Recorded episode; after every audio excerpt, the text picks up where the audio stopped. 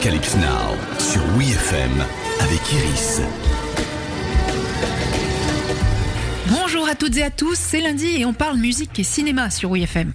Alors là, attention, si je vous dis des bruits de pales d'hélico qui traversent l'écran avant qu'un lâcher de napalm n'embrase la jungle vietnamienne, Martin Sheen, les yeux rivés au plafond, les rotations des pales du ventilateur de sa chambre prenant le relais de celles des hélicoptères de l'armée américaine, vous me dites This is the end, beautiful friend.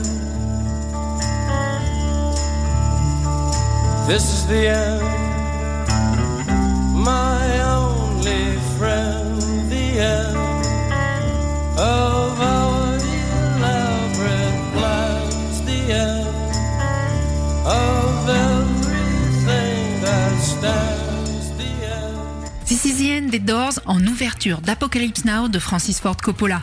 Rarement un morceau préexistant aura autant transcendé une scène. Prostré dans sa chambre d'hôtel de Saigon, le jeune capitaine Willard est sorti de sa torpeur pour remplir une mission secrète. Éliminer le colonel Kurtz, un militaire aux méthodes problématiques réfugié au fin fond de la jungle cambodgienne.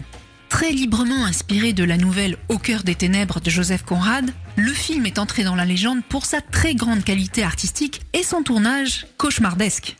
Tourné aux Philippines en 16 mois au lieu de 5, il aura fallu 3 ans à Francis Ford Coppola pour monter les 200 heures de rush. Martin Sheen, le rôle principal victime d'un infarctus. Marlon Brando, incapable de retenir son texte. De stress, Coppola, qui perdra 45 kilos.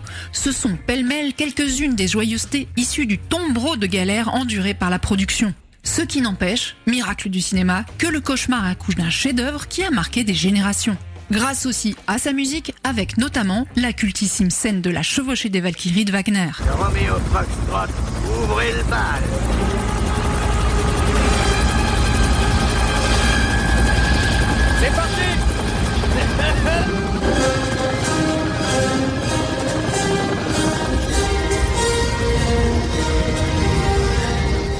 Le scénariste John Milius a écrit l'intégralité du scénario en écoutant que la musique de Wagner et des Doors, qui selon lui ont toujours composé une musique guerrière. Pas étonnant alors de retrouver This Is the End en ouverture, en dépit de l'incongruité calculée de faire commencer un film par une chanson qui annonce la fin d'une histoire. Car même si on imagine bien que la fin annoncée fait référence à l'impasse dans laquelle se sont engagés les États-Unis dans le conflit au Vietnam, à l'origine, le morceau des Doors, écrit par Jim Morrison, parle de la rupture avec sa petite amie, Mary Werblow. Le groupe californien le retravaille ensuite lors de ses passages sur la scène de la boîte mythique du West Hollywood, le Whisky à Gogo. Il le rallonge à l'envie afin de pouvoir tenir les deux sets exigés par leur contrat.